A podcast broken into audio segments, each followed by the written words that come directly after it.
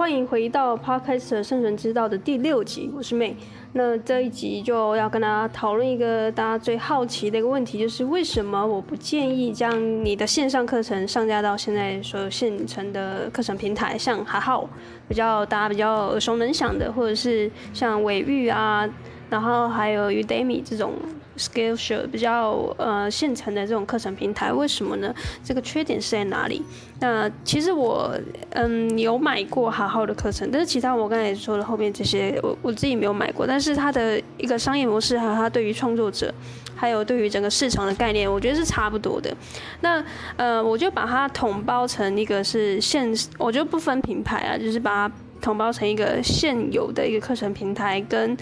呃，就是 VS，我们现在要自己架的这个线上课程。接下来在今年的十月底的时候呢，会开一个线上课程，应该说工作坊。我会比较是用手把手的教学的方式教你开一个线上课程。那这个链接，如果你有兴趣的话呢，就到我们节目的 show note 里面去点击。那我在这个工作坊里面会教大家开的线上课程呢，就不会是架在哈好或者是这种现成的课程平台，而是一个国外的一个很有名的一个。销售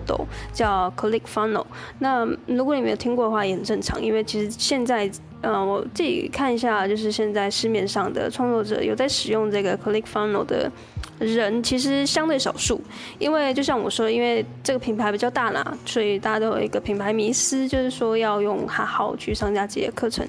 所以讲那么多，为什么不建议呢？就是第一个，就是因为它会有分润的问题。如果你把你的课程或者是提案上架到，呃，这个现成的平台很，是很现实的，就是你要跟平台分的分润是比较多的。那这个分润依照各个平台不一样，会从十趴到五十趴的分润，嗯，下去跟讲师或者老师去做一个拆分。那什么意思呢？假设你的课程是定价两千五百块好了。两千五百块，假设你是透过，我知道哈好有一个条款是，如果你是透过哈好本身的流量去点击，因为那个连接是可以追踪的嘛。如果他追踪到这个购买的人，他是透过哈好的平台本身的流量去点击，进而购买的话呢，很抱歉，你的分润就要跟平台拆分一半，就等于刚才我说的，你购呃你的课程售价是两千五百块，瞬间你就。呃，实际收到的钱就是一千两百五十块，那这个非常的，如果你没有这个概念的话，这个拆分五十趴其实非常的伤啊，因为你原本可以赚两百五十块的东，两千五百块的东西，硬生生的就没有降价，也没有干嘛，就直接被拆分成一千两百五十块。那当然这是最惨的状况。如果你是透过你自己的连接，例如说你本身是有自媒体。你有自己的 YouTube 频道，你有自己的 Podcast 频道，你你的消费者是透过你的介绍，按你的连接进去购买课程的话呢，那就会变成你是九十 percent 的分润，那当然会比较多。不过这样的分润有好有坏，就是如果你本身是一个流量很大的创作者，对你来说没差，因为大部分的人就是透过你的介绍，然后进而去购买你的课程。但是如果是素人创作者的话呢，我觉得绝大部分很有可能几率就会变成是前者我说的那个五十趴的部分。那你本身就是一个素人创作者，结果你的分润又少之又少做了。如果我是一个素人创作者的话，我会建议你是用 Click Funnel 去自己加自己的这个平台，那你的分润其实就不会是这样抽，它就是一个月它会抽，它只会收你这个。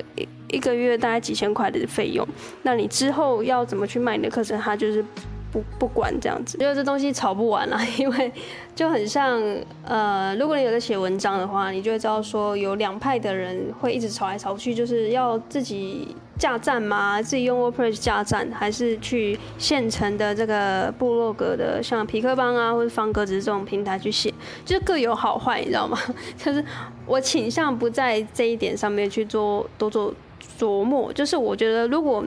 你看透了事情的本质，就是说你知道说这背后的效益是到底哪一个是好是坏，其实你的逻辑性够强，或者是你的嗯洞察力嘛，就是你可以去想一下，为什么有的人会选择自己架站，为什么有些人他呃会倾向在这个现成平台的皮克邦去写作，这各有好坏，因为当然现成平台它好处很多嘛，它可能有。呃，比较顺畅的流程可以编辑器直接让你进行写作的状态。那我确实我自己一开始写作也都是在比较现成的平台去练兵，练到后来我觉得，哎，如果我自己架站，我可以掌握更多，自己有自己的官方网站，那是不是更好？是不是我可以拥有更多的自由度？所以后来我也自己架站，大概是这样的概念。这点我觉得我不会希望你上架到现成的这个平台里面，就是因为呢，其实现成的，就我所知，好好他对于课程的内容是有比较高的审核，就是说。你今天是一个老师，你要上讲的课程，你必须要经过他们的审核之后，可能一个礼拜、两个礼拜之后，甚至更久。我看过有人说他等超久，就都没有审核通过，然后等到他跟你说，哎，你的这个审核不过的时候，可能就是一两个月过去。那你的课程要上线这件事情，它就会变成失温了。就是原本很有热忱，就后来就跟你说不过，那你也没有办法，因为课程的掌握度就在平台上面嘛。那一样就是有好有坏。好好，他为了要去审核、去把关每个老师的课程内容，他当然要设一些机制，让你知道说，哎，你的课程不可以乱上啊，不然到时候什么人都可以上去，那不是，呃，他们就试着自己的品牌嘛，对不对？那我觉得这也很合理。这我也不是说你自己用 ClickFunnels 架你线上课程就课程内容就可以乱做，而是你不需要去经过一个。像是老师吗，或者是一个老板的审核，告诉你，哎、这个可以上了。其实我会觉得说，你能不能上线这件事情，应该是由你的顾客来去决定。就所以，我比较觉得是说，假设我的顾客愿意买我的课程的，我就不需要再经过一个人告诉我我的课程内容 OK，因为我的顾客就已经跟我说 OK 了，那就 不用再经过中间人。这样大概有理解这之间的差异吗？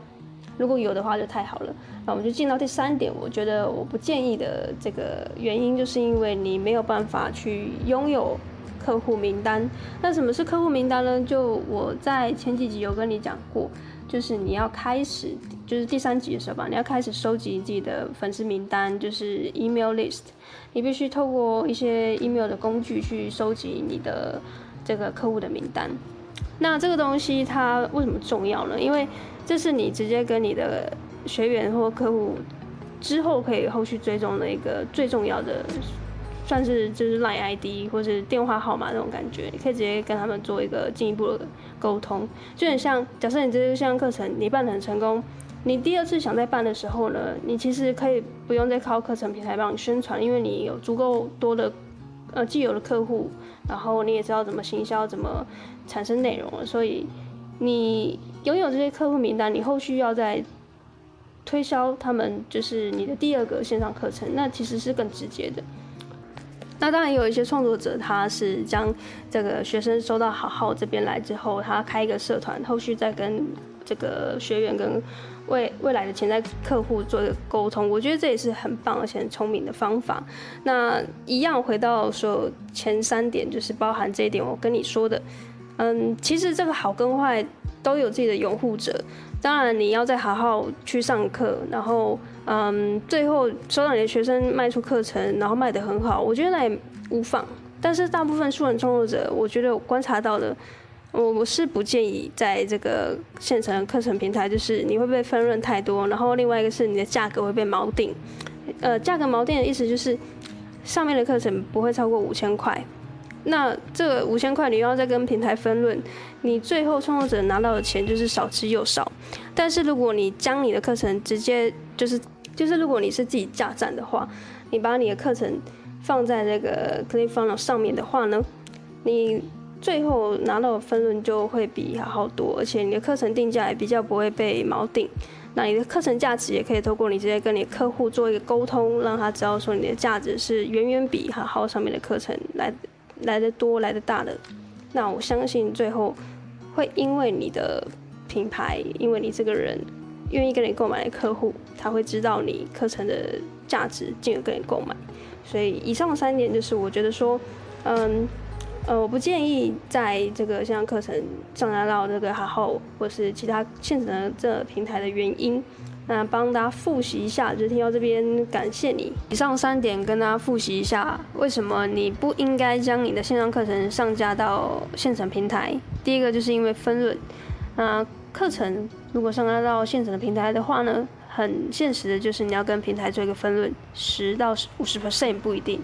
那第二个原因就是因为要经过这个平台的审核，啊，课程的掌控权就是你也不能在期限之内去别的地方贩售，就只能专注在课课程平台上面贩售。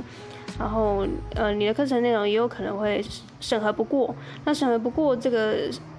可能是一个星期、两个星期，甚至一个月的这个时间，会会让你觉得说，你原本要上线这项课程热情就不在了。那这件事情，我觉得是风险蛮大的。那第三个是，就是客户的名单，就是如果你是上架到现成的课程平台的话呢，你可以获得客户名单，相对的是比较困难的。那比较困难的，呃，后续的问题就是你无法再跟进这些客户。那无法跟进客户的意思就是说呢，你要是再出了第二个、第三个课程，你就没有办法直接跟这些客户去做更进一步的沟通。那你的课程很有可能就是单次性的去做一个销售。啊、如果你是一人公司的状态下呢，这件事情就比较没有办法长久的为你带来获利。那这件事情是比较危险的。所以以上三点就是我想要跟你分享，我在这个。呃，网络行销这些年下来，我观察到的关于线上课程的一些看法。那我认为这个是非常重要的一点，是因为大部分人都会在素人创作者的时候选择将你的课程上架到好好，那你的分润可能就会变得很少，很少的状况下，你就会觉得说你想要放弃做这件事情。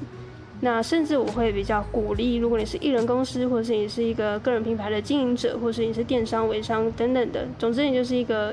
人的自媒体的话呢，我强烈建议你要把自己的相关课程或是产品，就是上架到 Click Funnel 上面，不要依赖现成的平台。OK，那以上就是我要跟大家分享的这三点，希望对你们有帮助。那接下来在十月底会有一个工作坊，就是专门在协助各个素人创作者将自己的课程上架到我刚才说的这 Click Funnel 上面。就是自己架这个线上的课程平台，摆脱现成的这个课程平台，拥有自己的百分之之百的这个掌控度，然后永续的去跟进你的客户。如果你有兴趣的话呢，就去点击节目的这个 show notes 里面的连接。那以上就是第六集的内容，下一集的内容我会告诉你要怎么去选择一个好的，不管是网络行销的老师还是线上课程的老师。我会跟你分享我至少花了上百万之后的选择心法，所以如果你也有兴趣的话，就不要错过明天的节目喽。那我是妹我们就下期见，拜拜。